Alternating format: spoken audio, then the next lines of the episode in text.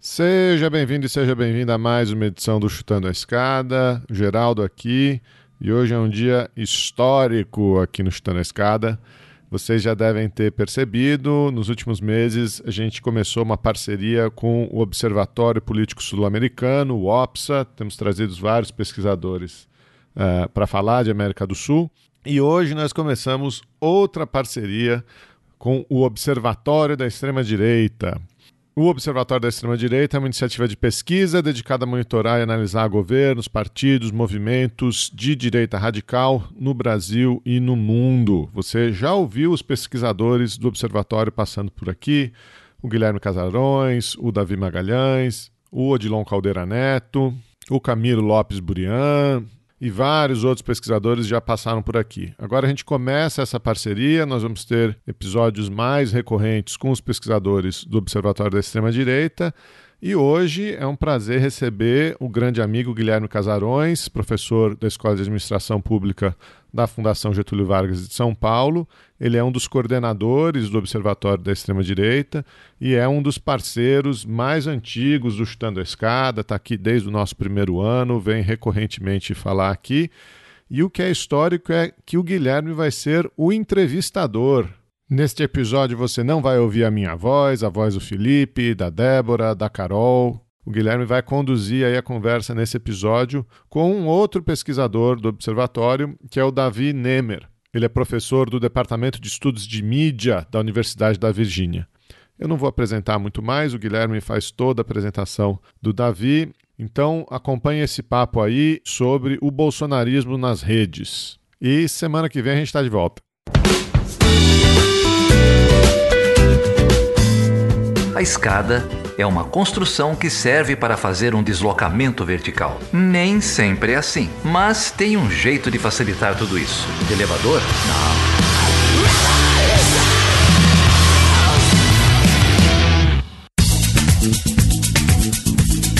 Pessoal, estou aqui hoje com um membro do Observatório da Extrema-Direita, o Davi Nemer, ou David Nemer, como ele é chamado, porque dá aula nos Estados Unidos. O Davi é professor da Universidade da Virgínia, nos Estados Unidos, no Departamento de Estudos de Mídia, né, de Media Studies, e no Programa de Estudos Latino-Americanos.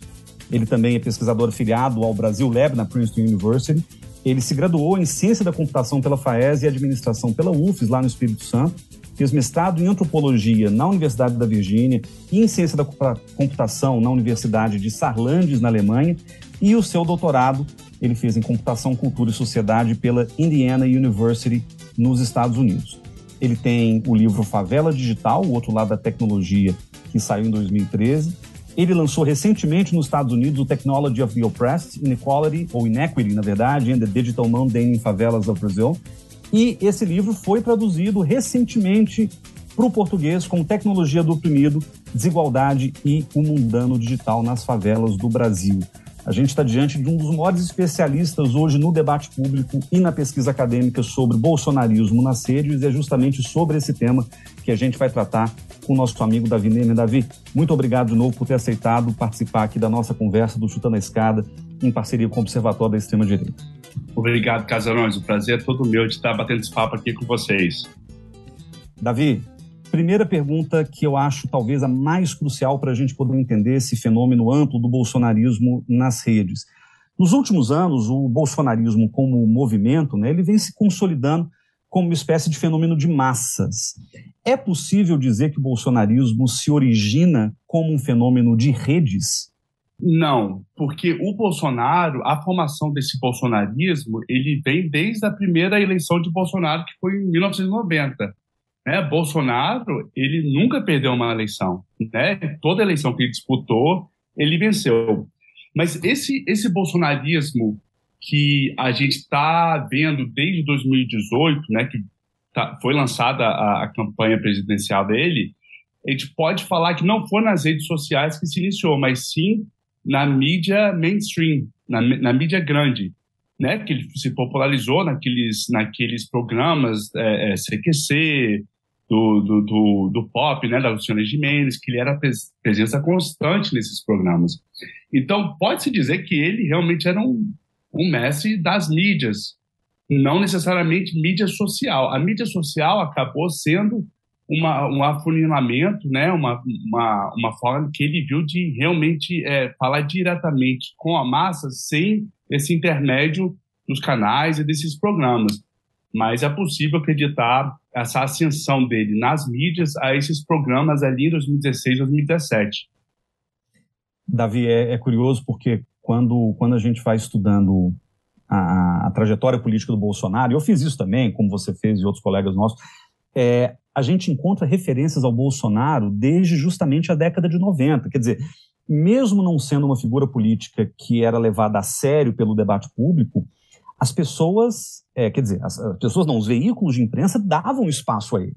Né, ele já apareceu em páginas amarelas da Folha de São da, da Veja, já apareceu né, dando entrevistas longas a canais de televisão mainstream, né, isso num momento em que ele falava coisas que hoje é, acabaram sendo normalizadas no debate, né, discurso de ódio, coisas do tipo, apologia à violência ou à ditadura, mas que na época eram muito pouco aceitas no debate, né, eram politicamente incorreto na sua forma mais bruta, e ele já estava lá repetindo né, os chavões e as ideias desde há muito tempo. Então é interessante que esse ponto que você levanta, ele, ele faz sentido se a gente pega, inclusive, esse, esse início da carreira do Bolsonaro na política.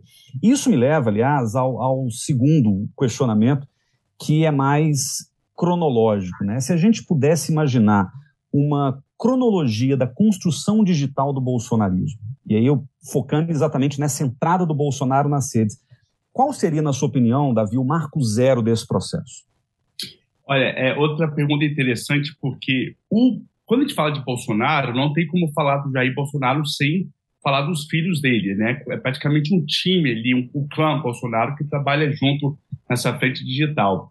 Os filhos, eles sempre tiveram envolvidos nessas novas mídias desde a época que eles eram jovens. Por exemplo, eles tinham um fotolog, né, na época que eles moravam na Tijuca, que eram fotologs extremamente é, populares e tinham já um tom político, assim. Então, é, um clã que sempre se preocupou com essa visibilidade por diferentes mídias, como a gente falou antes, seja pela mídia principal ou pelas redes sociais. Mas esse marco zero, é, e, e, como a gente falou, o bolsonarismo ele vem sendo criado né, desde lá de trás dos anos 90, mas esse marco zero, novamente, que, que define esse Bolsonaro que, que alavancou ele para 2018, 2018 é, como presidente, a gente pode falar que foi exatamente dia 25 de julho de é, 2018. Eu digo isso, isso é um detalhe no meu livro, porque nesse, nessa data, o Facebook fez uma limpa de contas fakes e páginas fakes que estavam acontecendo na sua própria, própria plataforma. E o Facebook não chegou a, a, dizer quem que controlava elas. Né? Acho que foi um total de 196 páginas e 87 perfis. Ou seja, um número muito pequeno diante do universo que é o tamanho do Facebook. Mas foram é, simbólicas e o Facebook não falou quem estava por trás, mas o MBL, é, na, né, como sempre falam, que a liberdade deles está sendo é, atingida, está sendo atacada, eles falaram né, que uma das contas suspensas foram deles e outras foram do próprio Bolsonaro, que estava sendo controlado pela campanha dele. Ali foi o alerta que é, foi ligado que o Facebook, que ainda continua como a rede mais popular no Brasil, não seria uma, uma rede viável pelo todo o plano que eles tinham diante das questões de desinformação, enfim, que outros canais precisavam ser encontrados para que eles tomassem a, a, essa proporção que eles queriam tomar diante né, desse contato direto com o público. Então, ali depois dessa iniciativa do Facebook, a campanha de Bolsonaro muda a, a, o foco de sair do Facebook e ir direto para o WhatsApp. Foram para o WhatsApp porque em 2018 não havia qualquer tipo de moderação, qualquer tipo de controle né, de encaminhamento de, de mensagens. Então, a gente pode dizer que esse, esse bolsonarismo digital que a gente está acostumado hoje ele foi virado ali no dia 25 de julho de 2018, porque a campanha de Bolsonaro acaba focando 100% no WhatsApp. Perfeito. É, no começo, né, desde que ele começa a enviar aqueles videozinhos caseiros, meio toscos, por WhatsApp ou por outros meios, ainda era tudo muito rudimentar, né? A coisa assume aí um, um, um grau de profissionalização realmente impressionante a partir de, de 2018, como você bem lembra.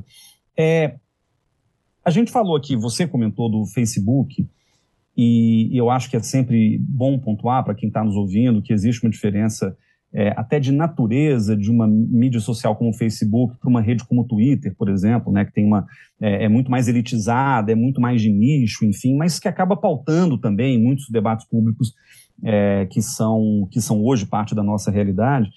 É, e o Facebook foi realmente o primeiro, vamos dizer, o primeiro ponto de entrada do Bolsonaro nesse mundo digital conquistando aí, para usar uma expressão que em inglês é comum, né, corações e mentes das pessoas muito antes de quaisquer outros candidatos ou quaisquer outros políticos, né, por assim dizer.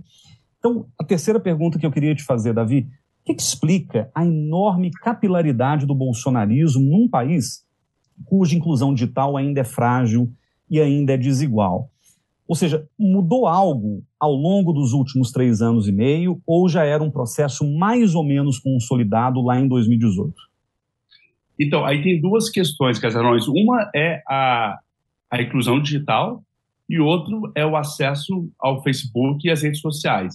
São duas coisas distintas e muitas vezes no debate é, público a gente vê eles sendo usados como coisas, é, como sinônimos. Acesso à rede social não quer dizer inclusão digital. Inclusão digital, né, quando a gente fala em inclusão digital, a gente fala naquela, naquela inclusão de que a pessoa tem um acesso a qualquer tipo de plataforma online, tem acesso livre né, a, a, a, qualquer tipo de site, qualquer tipo de aplicativo. Em 2014, é, começaram é, promoções no Brasil é, em, é, relação, em relação aos free basics, né, ou zero rate. O que, que, são essas promoções? São dados patrocinados de graça. Ou seja, começaram a surgir as, as promoções em que a pessoa não precisava pagar um plano para ter acesso a WhatsApp, Facebook e né, o Twitter, por exemplo. Era basicamente as redes do Facebook. O Facebook patrocinava esses, esses, esses dados. Ou seja, Facebook patrocinava porque quanto mais pessoas usando as plataformas né, da, da, da empresa, mais eles conseguem é, é, extrair esses dados para suas análises, depois para vender como né, para os anunciantes presentes nas suas plataformas. Assim, o, o, WhatsApp ele começou a se popularizar por diversos motivos, mas um deles é por causa do zero rating, é, da política de zero rating, né? Que não que não precisava você ter um plano de fato para é, acessar o WhatsApp. Isso era perigoso porque você tem acesso ali o, a uma mensagem, a uma notícia, mas você não tem a capacidade de verificar essa notícia indo mesmo no próprio é, link da notícia, né, já que você não tem acesso ao web, ou então verificar por outros meios. Então, isso acostumou muito o brasileiro a ser leitor de título de, de, de notícia. E muitas vezes esses títulos são clickbaits, né? Na verdade, são as chamadas pegadinhas para realmente trazer o tráfego é, das pessoas online para as plataformas.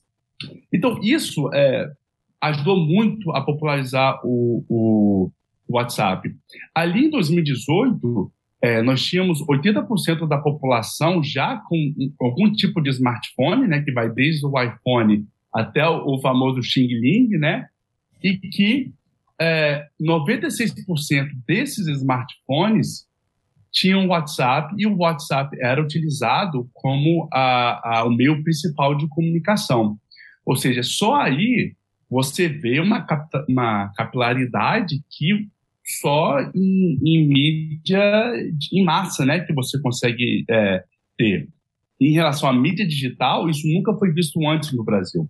Então, a, a capilaridade do, do WhatsApp, ela começou ali em 2013, 2014 com esse com esse impulsão né, do uso grátis do, do, do, WhatsApp, mas que na verdade compromete muito a literacia digital, não é uma, uma inclusão digital. Isso depois veio a ser proibido pelo Marco Civil da Internet, né? O Facebook foi criticado é, bastante com essas com essas iniciativas, né? Foram julgados como colonialistas digitais, né? Da dar um pouquinho para tirar bastante, né, extrair bastante dados de, de nações onde eles não têm muito acesso. Então a capilaridade se deu aí. Então, é, é, a gente ainda continua com um problema muito sério de inclusão digital. A gente viu isso na pandemia, quando né, as pessoas precisavam de, um, de uma tecnologia decente para ter acesso às suas aulas, para fazer dever de casa, e, e, não tinha, mas ao mesmo tempo estavam no, no, no, no WhatsApp, estavam no Telegram. As pessoas não entendiam a diferença de estar no WhatsApp e não estar apto a, por exemplo, a ter uma aula online. Então, essas duas são difer coisas diferentes. E é justamente no WhatsApp que tem essa capilaridade que o bolsonarismo focou e conseguiu capitalizar. É, esse, é um, esse é um dado muito interessante, Davi, que você traz. O, o acesso livre a certas plataformas digitais que, que já estão incluídos no pacote de dados do celular, isso muda muito o jogo. Né? E, e, eu tenho a sensação de que alguns políticos, e notadamente o presidente Bolsonaro, souberam ler isso muito bem, né? entender que a tendência caminhava por aí. Quer dizer, você pode virar, como talvez Barack Obama tenha sido nos Estados Unidos, um presidente de Twitter, mas a capacidade que isso, que, que, que né, alguém que se posiciona dessa forma tem de, de é, espalhar a sua mensagem é muito menor do que alguém que consegue usar, vamos dizer, uma, uma estratégia multiplataforma focada, sobretudo no WhatsApp, para que isso aconteça. E um outro dado que eu acho que você traz, que é fundamental para essa discussão, é que o WhatsApp ele é imune à checagem de fato, né? É, o, o, seja porque às vezes o que pinta lá é um print, seja porque às vezes o que pinta lá é uma notícia cuja procedência você desconhece e é muito difícil você acessar a rede propriamente dita para fazer conferência, isso presumindo que a gente faça isso corriqueiramente, o que nem é verdade, mas eu acho que isso mostra como é que o WhatsApp ele, ele é uma ferramenta muito importante dentro desse contexto aí da ascensão dos, dos chamados populistas autoritários. O Chutando a Escada conta com apoio financeiro dos seus ouvintes. Para saber mais, acesse chutandoaescada.com.br barra apoio.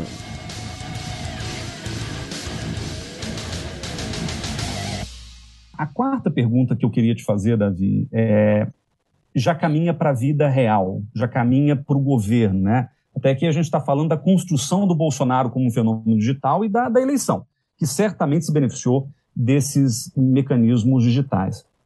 Agora, olhando para o governo Bolsonaro, que já caminha aí há, há, há, três anos e meio, a gente sabe, mais ou menos com clareza, quais são os principais grupos de interesse concretos que sustentam o governo o agronegócio, os militares, frações importantes do empresariado, sobretudo pequenos e médios empresários, lideranças evangélicas. Então, eu te pergunto, Davi, quem são os principais agentes do bolsonarismo nas redes e quais as relações desse bolsonarismo digital com os grupos de interesse da vida real? Sim, olha, é, o, o vamos dizer, o, o grupo de interesse bolsonarista que está nas redes, né, que está ali com, com a cara né, no perfil, são, são perfis reais, são pessoas que tentam é, capitalizar em cima do movimento bolsonarista para justamente ter um ganho ou político ou financeiro. Vou dar um exemplo. É, não vou citar nomes aqui para não dar mais atenção a eles, mas Hoje nós temos contas de pessoas que têm mais de 200, 300 mil seguidores, que começaram é, logo quando o Bolsonaro foi eleito e começaram ali com uma espécie de, de blogueiros, de apoiadores de Bolsonaro, mas que hoje já se lançam como pré-candidatos à, à, à, eleição que vai vir agora em outubro. Ou seja, conquistam uma, uma, uma audiência enorme né, uma audiência que consegue capitalizar, já que é uma audiência que apoia o que eles falam, né, apoia o bolsonarismo, e ali tentam transformar aquilo em voto. É também da mesma forma que tem na, na, na capitalização financeira. Né, diversos, na, teve uma época que diversas figuras lançaram suas, suas próprias livrarias, né, que era uma plataforma em que o Olavo, na verdade, que Olavo de Carvalho, né, que estava promovendo isso. Então, eles ganhavam muito uh, comissão sobre os livros ali vendidos. Então, são todos ali que têm um interesse, tanto político ou financeiro, diretamente em cima dessa onda bolsonarista. É claro que há também, estou falando dessas pessoas que estão ali na, na, na linha de frente, né, no, com perfil de, de, de Twitter, enfim. É claro que tem aqueles que estão por trás da orquestração e manipulação é, né, de contas inautênticas e, e, e, e, contas robôs. Esses já são pagos. Esses já são é, pessoas que são pagas diretamente para promover esse tipo de serviço. Né? Não, não há um, um, grupo, né, como você classificou o agronegócio ou, ou uh, uh, os evangélicos, que possa caracterizar essas pessoas que estejam nas redes, né, com os perfis públicos, às vezes até verificados pelo Twitter. É, não, não há uma classificação diretamente, mas tem, pode-se de falar que eles querem navegar nessa onda bolsonarista para ter esse ganho político financeiro. As pessoas que não, que são por trás, que não colocam, né, vamos dizer assim, a cara tapa, é que realmente é, capitalizam mais através de pagamento direto para a prestação desse serviço, né, de, de tanto a conta inautêntica quanto robô. É engraçado você ter falado dessa coisa da, da, da financiarização ou da capitalização financeira das redes, né? A gente viu no, no, na pandemia, por exemplo, muitos médicos que viraram estrelas de nicho, né? Promovendo cloroquina, ivermectina, né? Remédios aí é, que, que, que, cuja eficácia foi, foi desprovada né, no, no, tratamento da, da, da, pandemia. A gente vê não só livrarias, mas também cursos que as pessoas lançam por aí, cursos sobre é, eu, eu, eu, me lembro de, de, um deles, que acho que não tem problema falar, até porque é um, um ex-bolsonarista, né? O, o, agora o Nando Moura. Eu, ia falar alguma outra coisa, o Nando Moura, né? Que, que, lançou um curso, sei lá, esqueci o nome do curso, alguma coisa, Mestres do Capitalismo, que ele ficava tocando guitarra e dando dicas financeiras e tal. Ou seja, as pessoas se catapultaram, seja do YouTube, seja do Twitter, para fazer fábricas de dinheiro, né? E isso de maneiras variadas é, às vezes excedendo a sua própria capacidade ou competência profissional e realmente criando aí sectos de, de consumidores, de clientes, de pagadores de serviço que de alguma forma se retroalimentam com o bolsonarismo, né? É, Casa, eu... se eu puder citar um exemplo, que foi até claro. um exemplo que eu estava pessoalmente envolvido e que eu consegui reportar e é, é, é, banir essa conta do Twitter foi um, é, um, um, dizer assim, um miliciano digital, como é chamado, bem conhecido na, na rede do Twitter, em que ele é fisioterapeuta e estava pleiteando um emprego num, numa, numa empresa, numa clínica aí de saúde, em que uma né, das sócias promovia a questão da cloroquina. Logo quando o Tais caiu como, como ministro da saúde, ele saiu, né, ministro da saúde, não sei se você lembra, mas teve uma, uma corrida de quem seria o próximo ministro da Saúde. É, teve o, o, aquele Átila, o, não, não, Átila, não, o, o esqueci o nome dele. Alessandro mas, Loyola. Isso, diversas pessoas. Inclusive, uma médica relacionada a essa clínica de saúde. Essa, essa clínica e essa médica é, contratou esse miliciano digital para mobilizar a sua fazenda de contas fake e, e robôs para justamente colocar a hashtag que pedia essa pessoa no Ministério da Saúde é, né, no, e colocou nos trade topics do Twitter. Eu fiz uma análise rápida e vi como que a orquestração estava sendo feita e como essa, pessoa, essa conta estava liderando. Eu fiz a denúncia e a conta caiu em dois dias.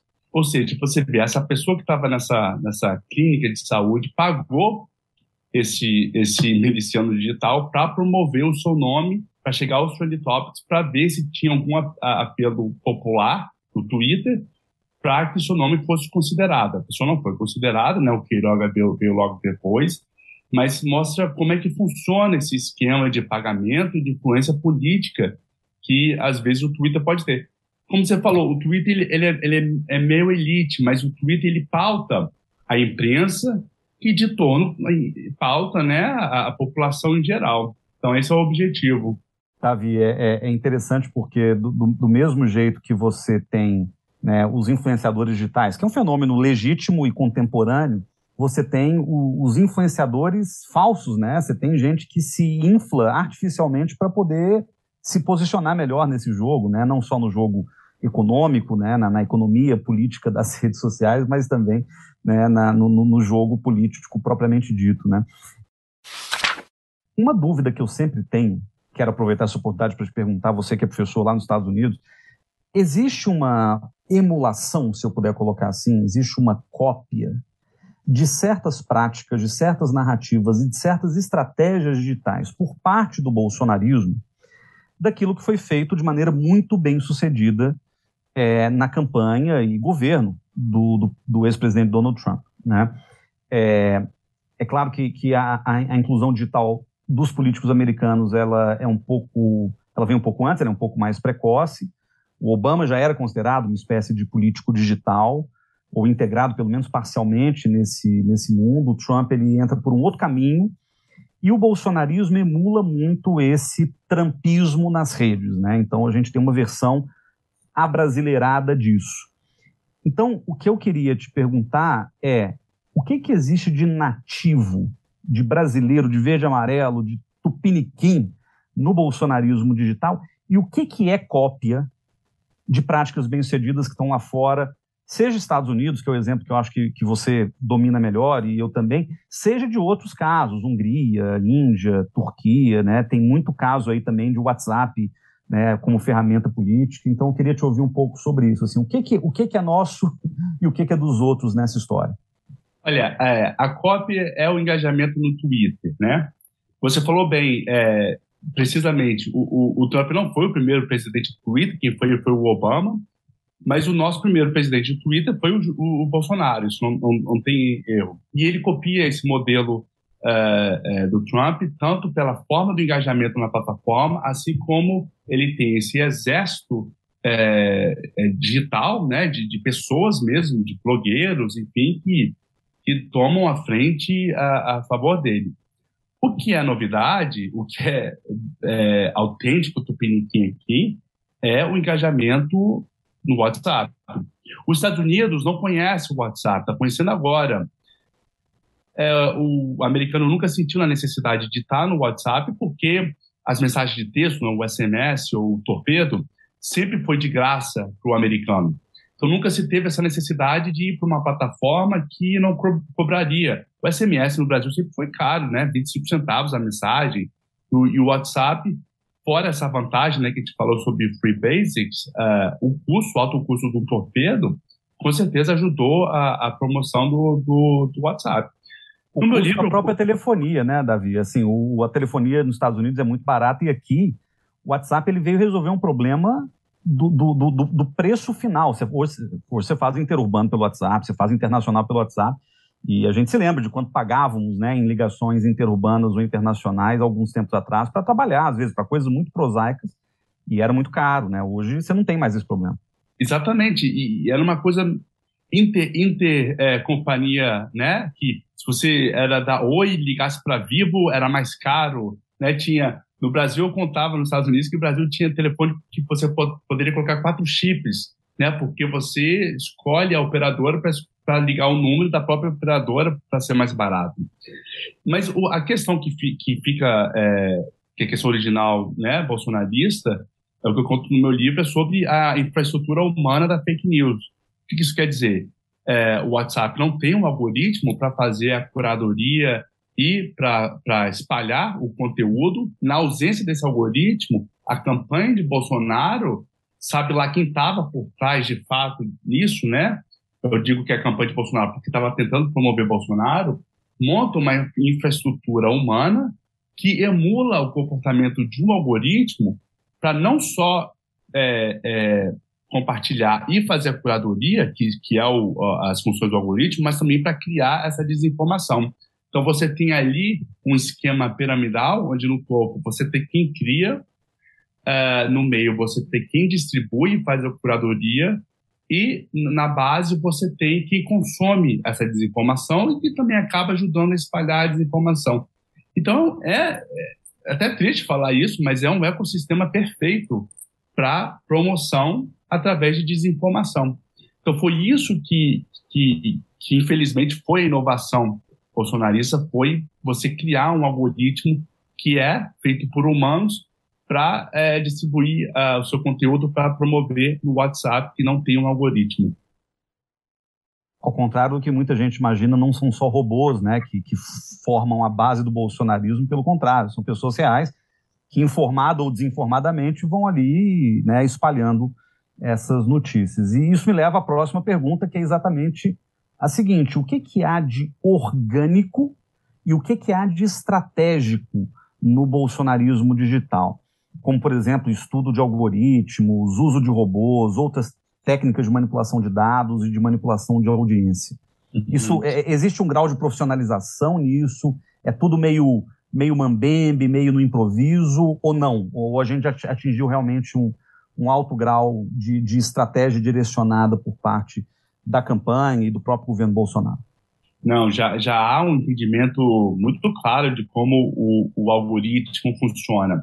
Mas é um entendimento que ele não, não pode parar, porque o, o, as plataformas estão o tempo todo querendo aprimorar a, o seu algoritmo, né? Então, requer né, de quem está querendo manipular o algoritmo entender as novas funções. E é claro, a, as plataformas colocam esses algoritmos numa, numa caixa preta. Isso quer dizer, eles não, não são transparentes de como essa, essa a, o algoritmo funciona. A gente só sabe o que entra e o que sai, não como que é processada essa informação lá dentro. Uh, então, assim, é uma corrida para manipular esse, esse algoritmo. Quando a Frances Haugen é, testemunhou perante o Congresso americano para falar como que o algoritmo do, do, Facebook funcionava, é claro que impressionou os, os, os congressistas, mas para quem estuda é, né, o comportamento algorítmico, as plataformas, já sabia muito bem como isso funcionava. A gente só não tinha dados internos da própria plataforma, né, da própria Facebook, para realmente provar que essa era uma das estratégias do Facebook para deslegitimar esses estudos. Ele falava que, nah, vocês não têm acesso ao que a gente tem, vocês não têm acesso ao código, vocês não podem afirmar com toda clareza.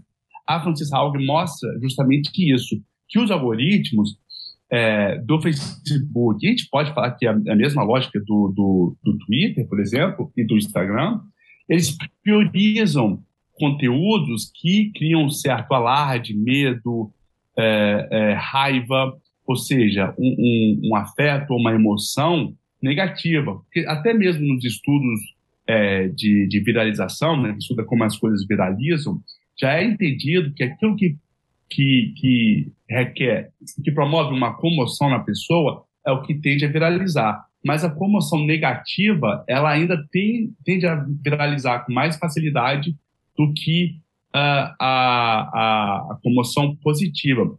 Isso é do comportamento humano. Né? É claro que o Facebook e o Twitter eles têm é, é, é, psicólogos cognitivos lá para entender como é que funciona o comportamento humano. E fazem com que o algoritmo entregue aquilo que a gente vai engajar com certeza. Então, por isso que é, as fake news que mais viralizam os conteúdos né, que, que, se espalham com mais rapidez são aqueles que geram esse medo, que geram uh, uh, esse, essa raiva. Então, não só a gente, como ser humano, te engaja com isso, mas, ao mesmo tempo, o algoritmo prioriza esse tipo de conteúdo. Então, ao entender isso, é claro que as fake news que querem ter algum tipo de ganho, né, sabe lá qual é, vão promover esse tipo de conteúdo, esse tipo de manchete, né, que vai chamar a atenção do algoritmo, o algoritmo vai priorizar isso. Então, isso é saber jogar com o, o algoritmo ali dentro, né? E é, muitas vezes a viralização acontece né?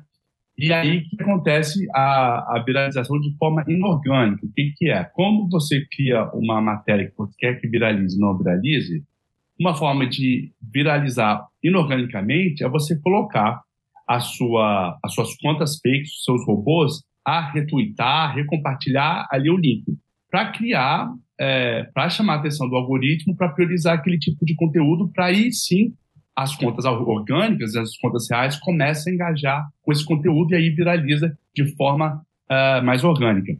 Isso não é uma receita que funciona sempre, não, pelo contrário, mas que é, dentro das tentativas e, e dentro do custo que se tem para tentar viralizar algo, ainda vale a pena. Então, ou seja, você pode ter tanto a, a viralização orgânica, né, que, que que surfa ali no algoritmo, toma a vantagem do algoritmo, mas também você pode usar suas contas fakes e robôs para dar aquele pontapé inicial para aí sim ter um engajamento orgânico, né? para ter uma visibilidade melhor para que as pessoas aí começam a, a, compartilhar o seu conteúdo e a questão viralize mais organicamente. E, e um parêntese nessa sua fala.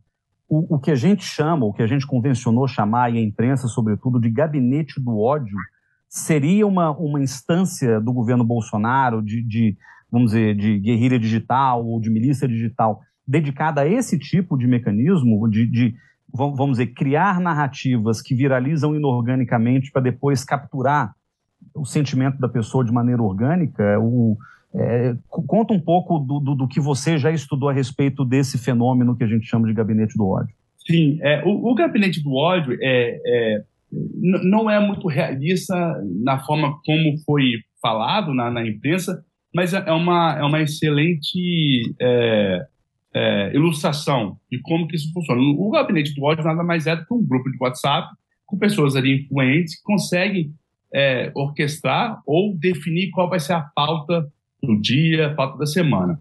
Com isso definido, eles têm acesso direto a pessoas que têm contas de um, com um milhão de seguidores, né, esses blogueiros que a gente que conversou antes, é, pessoas com 200 mil, 300 mil, que, claro, tudo ali que é compartilhado, ele vai ter um engajamento grande, né?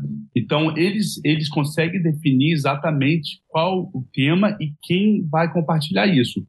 E é claro, eles não vão só pela forma orgânica, né? Pedir é, é, blogueiros que têm contas grandes, eles também vão é, contratar as pessoas que têm fazendas de contas fake, né? Com contas inautênticas e robôs. É ali que, que sai as ordens, né? Vamos dizer assim, de, de como que vai aquele conteúdo vai ser engajado nas redes sociais. Olha só, Davi, o engajamento digital do Bolsonaro, seja ele orgânico ou inorgânico, ele não tem, que eu saiba, nenhum paralelo político no Brasil.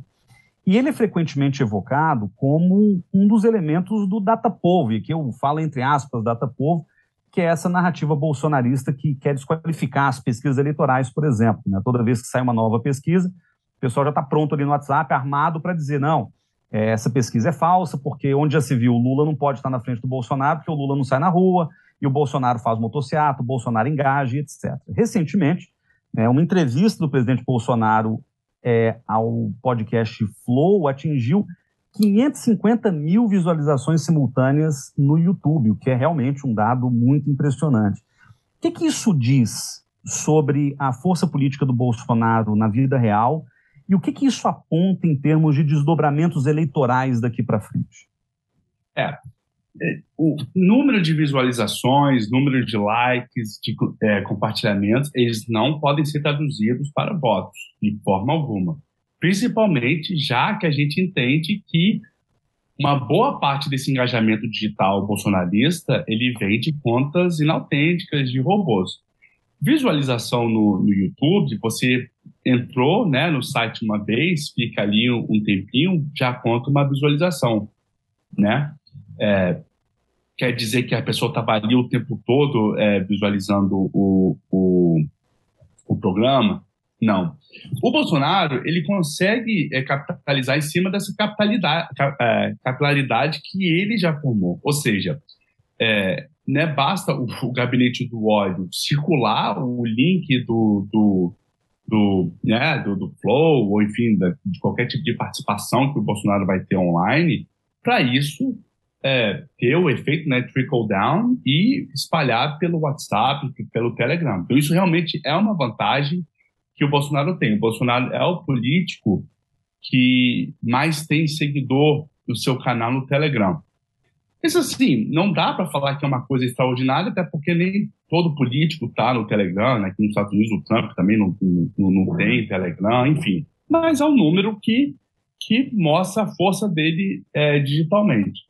Então ele, ele, toma proveito dessa capilaridade, que sim, as pessoas vão lá, vão assistir, é, é, mas não quer dizer que ah, o número de, de views, né, de visualizações, realmente quer dizer que 500 mil pessoas estavam ali, 500 mil, né, 500 mil pessoas estavam ali vendo, de forma alguma.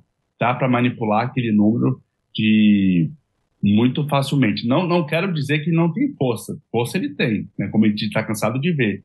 Mas que aquilo se traduz realmente pessoas de verdade assistindo ao, ao podcast de forma alguma. A gente vê muito isso, essa disparidade, né, o número de, de visualizações com, é, com, as, com as passeatas, sei lá, o, do, que Bolsonaro tenta evocar nas ruas. Né? É claro que a base dele vai falar que está lotado, mas a gente vê é, fotos e outras gravações de que não, não é toda essa popularidade que a gente vê online. Então, alguma coisa está errada aí. E sabendo que ele conta muito com esse engajamento inautêntico, né, então dá para saber que realmente todo, todo, toda a participação dele online vai ter uma grande parcela que vai ser é, de contas inautênticas, de comportamentos inautênticos. Eu, eu, acho, Davi, que o problema que a gente vive hoje no Brasil, e me corrija se, se você discordar, mas eu tenho a sensação, como cientista político também, de, de olhar é, para o contraste entre a direita e a esquerda, ou sobretudo entre o bolsonarismo, a, a extrema-direita, e quaisquer manifestações à esquerda, e perceber que a esquerda perde tanto no engajamento digital mas cada vez mais tem perdido no engajamento real de rua. Quer dizer, é, mesmo que um, um, evento, né, uma motociata ou uma, né, uma manifestação pró-Bolsonaro não lote como eles querem dizer que lotou, uhum. né, quer dizer, é, sempre vai aparecer aquela narrativa de que um, um, bilhão de pessoas estavam na Avenida Paulista aqui em São Paulo. Isso, é claro que isso é irreal, mas é, a gente percebe que as manifestações pró-Bolsonaro geralmente seguem maiores do que quaisquer manifestações que a esquerda consegue colocar na rua. É, e, e, são, eu tenho certeza de que são vários fatores que explicam isso, mas é, eu acho que, em parte, é, o bolsonarismo ele se mobiliza muito pela demonstração permanente de força, uhum. seja na rede, seja na rua, e a esquerda ainda não conseguiu encontrar exatamente um caminho para poder é, se afirmar nesse contexto. E é justamente dessa virada de página que eu queria fazer, já, já caminhando para o fim da nossa conversa. É, ao contrário do bolsonarismo, a esquerda nas redes, vamos ficar só nas redes, porque, né, enfim, é o, é o tema do nosso papo, ela não conseguiu construir uma narrativa política hegemônica. São muitos atores, muitas divergências, muita briga interna e uma dificuldade persistente, eu diria, de encontrar o tom e a mensagem corretos para o ambiente digital. Como você vê esses desafios e qual, na sua opinião, Davi, seria o melhor caminho para a esquerda nas redes, às vésperas daquela que talvez seja a eleição mais difícil para a própria esquerda nas últimas décadas? Sim. Olha, essa crítica à esquerda, né, em relação às redes sociais, ela não é de hoje, né? Ela vem até antes da campanha de Bolsonaro em 2018, essa, essa dificuldade de engajar. E se passaram, uh, não cinco anos, né, desde 2017, e parece que nada foi feito para melhorar esse engajamento. Né? A esquerda é muito crítica entre si mesmo, é difícil achar ali uma, uma unidade, é, mesmo nesses tempos, né, de engajamento. É, a gente sabe como é que funciona a estrutura partidária no Brasil, é, é principalmente na esquerda, ela é muito rígida, ela não se renova com facilidade, né? não tem muita, muito dinamismo. Mas tem uma questão, Casalante, que eu sempre falo que a forma em que é, a esquerda é colocada no escrutínio, em que a extrema-direita nunca foi colocada. Ou seja, a, a extrema-direita ela, ela pode mentir, ela pode orquestrar fake news, ela pode fazer tudo o que ela fez para levar à vitória. E a esquerda ela é colocada num pedestal onde ela não pode errar, que ela não pode fazer essas, essas, essas mesmos engajamentos. Mas isso não quer dizer que também eles não podem inovar e achar uma forma de comunicar mais efetivamente com, com o eleitor, principalmente esse que está desesperado e que realmente é, é, é não, não né, sofreu, no, no, vamos dizer assim, no, no governo Dilma, e está sofrendo ainda mais no governo Bolsonaro. Se sente muito perdido. Né? Qual é a saída ali? Essa é a dificuldade de comunicar diretamente com esse eleitor né, que se sente, vamos dizer assim, é, traído né, pelo, pelo, pelo, último governo do PT e se sente mais traído ainda pelo Bolsonaro. Então, essa, essa abordagem é, pessoal e popular, o PT perdeu muito, a esquerda perdeu muito. Uma das formas que, que o PT vem reconquistando esse tipo de engajamento é através de personagens que nunca abandonaram a sua audiência, a sua base. Por exemplo, a Anitta. A Anitta sempre teve presente, a Anitta é uma pessoa extremamente pessoal no que diz a, a, a conexão e a comunicação do, com o seu público. E a Anitta, assim como a é, Deloane, né, se eu não me engano, é, são personagens que estão ali o tempo todo com sua, com sua base, com, com sua audiência. Só que ele, é, é, esses personagens não, tão, não são fiéis a um partido, né, como a Anitta já falou. Eles são fiéis a causas, eles são fiéis, é, fiéis a uma ideologia de Brasil, a uma ideia de Brasil, né? E eles já entenderam que Bolsonaro não é, não faz parte dessa, dessa ideia de Brasil futuro que eles pensam. Então, eles são muito agarrados a causas, por exemplo, a causa LGBT, a causa é, é, climática, né? A causa da corrupção, por exemplo. Então, o Lula vem se aproximando através desses personagens, através dessas causas, e não mais falando que você precisa ser petista para me apoiar. Né? Ele já entendeu que é, as pessoas não precisam ser petistas para votar nele, as pessoas não precisam ser lulistas para votar nele, e as pessoas também não precisam ser de esquerda para votar nele. As pessoas só querem ter uma esperança de sair nessa crise sem precedentes que o Brasil se encontra. Então, essa, para mim, é a melhor estratégia hoje, né, já que não dá para votar, hoje, é, para a esquerda engajar com, com, com essa população que está desamparada, até mesmo de comunicação diretamente com o seu político. É através de proxies, né, desse, desse middleman, aí, ou middlewoman, uh, esses influências justamente para comunicar diretamente com a população. Então, nessa, nessas horas que a gente vê Felipe Neto ser extremamente é, importante, a Anitta, a Deloane, é, o Caetano Veloso, né, hoje está muito em evidência. Ah, então, essa é a saída para comunicar e realmente é, é, garantir esse voto que seja, nem que seja de repúdio a Bolsonaro. Essa é estratégia, eu acho que é a estratégia que, que, que vai dar certo. Deixa eu fazer aqui uma referência a, a um fenômeno das redes que eu não chamaria de esquerda propriamente dito, mas é um sujeito que conseguiu realmente uma expressão pouco usual entre os políticos brasileiros, que é o André Janones. E por ocasião da pesquisa é, Quaest Genial, que saiu a respeito da corrida em Minas Gerais, né, mostrando uma redução aí da distância entre Lula e Bolsonaro é, no primeiro turno, ele comenta o seguinte, eu vou citar aqui, né? Diferença entre Lula e Bolsonaro cai de 18 para 9, com apenas dois dias de auxílio em 600 reais. Ou a esquerda senta no chão da fábrica para conversar com os operários, ou já era. Detalhe, ele continua, o chão da fábrica atualmente são as redes sociais, em especial o Face. Aí ele diz, ele continua dizendo: o povão, a massa, aqueles que decidem as eleições, não entendem o linguajar da elite intelectual que leram a carta, a, a, carta aos brasileiros dos brasileiros e brasileiras pela democracia e Estado de Direito. O pedreiro, a doméstico, o garçom também querem escrever uma carta, porém não tem quem leia. E se ninguém ouvi-los, Bolsonaro será reeleito. Printem e me cobrem. Então, o, o Janones, o, o que ele está dizendo aqui, é, eu acho que diz respeito um pouco a um outro lado dessa equação da esquerda, do desafio da esquerda, que é, além do desafio de construir uma narrativa que, é, é, que coloque a esquerda como a alternativa ao desmando, a alternativa à crise, que se ofereça de fato como uma solução, ele está criticando um certo elemento elitista que ainda permanece na esquerda, mesmo no espaço das redes. Esse fio, na realidade, me parece muito marcante, porque ele conclui o raciocínio dizendo o seguinte: enquanto a esquerda não trocar renda mínima por dinheiro para o povo, carta em defesa da democracia, em vez de carta em defesa do povo, e nossas diretrizes de programa por nossas propostas para os brasileiros, o bolsonarismo continuar nadando de braçadas. Queria te ouvir sobre isso. Assim, o que, que você acha dessa postura da esquerda? Quer dizer, ela já se capilarizou, ela vai pelos influencers, mas ela ainda tem uma linguagem muito elitista na abordagem dos problemas políticos brasileiros. Você concorda com isso? Você vê isso como um problema? Você enxerga caminhos para superar isso de alguma forma?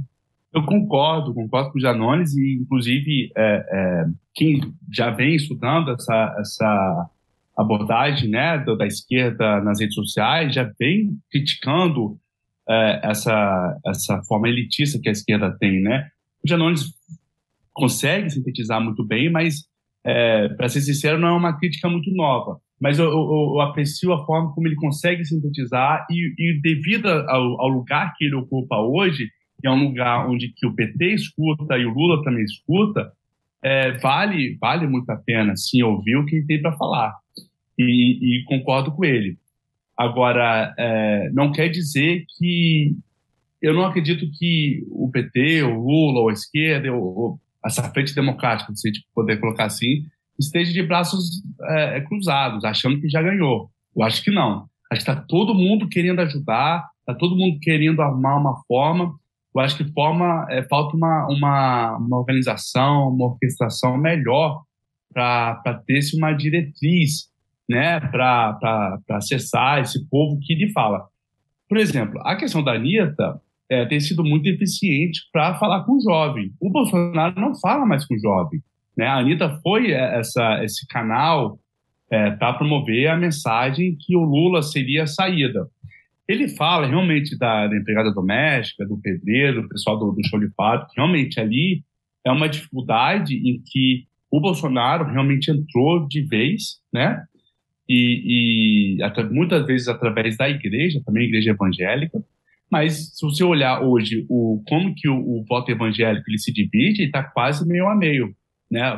Pelo que eu me lembro das últimas pesquisas, está quase meio a meio. Então é um espaço que realmente o, o, a esquerda, a frente democrática, ela precisa reconquistar, que é um espaço onde sempre reconquistaram, né? Precisa realmente sair do, do, do salto alto e achar, nesse momento, não, acho difícil é, se ressignificar para ter esse alcance. Mas precisam achar esses proxies que vão falar com eles. Né? Não sei se o Janones pode ser uma, um canal para isso, ou quem são as figuras que estão em contato com, essa, com essas classes né, trabalhadoras, para justamente ter uma mensagem direta. É, essa, para mim, é a saída. Né? Porque hoje, agora, está um pouco muito tarde para ressignificar toda uma campanha presidencial. É preciso achar esses canais diretos que falem direto com, com, com, com a, a, essas pessoas. Davi, para a gente terminar, vamos abrir um pouquinho esse leque aí da, da nossa conversa e olhar para o mundo. Como é que você avalia o futuro, tanto da política brasileira, mas sobretudo da política mundial, diante da consolidação das redes como meio primordial de comunicação e de articulação? Você diria que democracia e redes sociais são compatíveis um com o outro? Olha, é, sim, tem que ser, né? Porque a, a, eu não diria rede social, mas a internet, o campo online, ele é um campo que já foi ocupado, precisa ser ocupado e precisa ser representado por, por, por diversas uh, representações, vamos dizer assim, que a gente tem no, no mundo offline. Hoje em dia, por exemplo, a, a narrativa de é, mundo virtual e não vida virtual e vida real já não cabe mais, né? A, essa essa fronteira já já se apagou há muito tempo. Hoje o que a gente tem é a nossa experiência online e a nossa experiência offline. Então não é, é se as redes sociais, se a internet, ela ela faz é, pode fazer parte da democracia, ela já faz parte. A questão é que a gente precisa entender a internet como um ator político, como um espaço político. E todo espaço político precisa ser regulado. Né? Precisa de leis, precisa de regras, precisa ser atualizado nessas né, regras. Isso é uma coisa que a gente não tem feito, né? Não só o Brasil, mas como o mundo inteiro. A Europa ela é um pouco mais avançada na, nas, nas leis, nas, nas, regulações, mas o Brasil, que começou muito bem, né, com o Marco Civil na internet, mas que ficou muito para trás. É, eu acho que é possível, sim. É, se não fosse possível, se eu achasse que não fosse possível, é muito prático, já faz parte integral das nossas vidas e isso só tem a aumentar.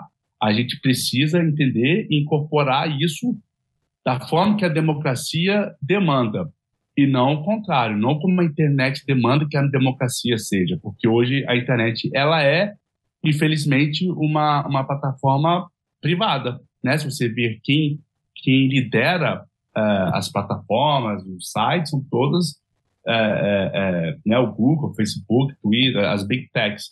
A gente precisa reconquistar a internet dessa forma em que a democracia offline demanda, através das leis, regulações, o entendimento das nossas necessidades. Então, é, é esse o grande desafio para que a internet não, não piore, vamos dizer assim, a, a, a democracia que está aqui do lado offline. Davi Nemer, muito obrigado pela sua participação aqui na nossa parceria né, do Chutando a Escada com o Observatório da Extrema-Direita. A gente fica muito feliz de te ouvir e de te ter como parceiro, como colaborador também do Observatório, pesquisador e credenciado junto a gente, porque o seu trabalho tem sido muito importante para a gente desvendar essa lógica das redes sociais e como é que elas afetam a nossa realidade política. Davi, um grande abraço e obrigado de novo por participar. Obrigado a você, Gazarões. Foi um grande prazer bater esse papo com você. Você acabou de ouvir mais um episódio do Chutando a Escada. Para apoiar, acesse chutandoaescada.com.br barra apoio.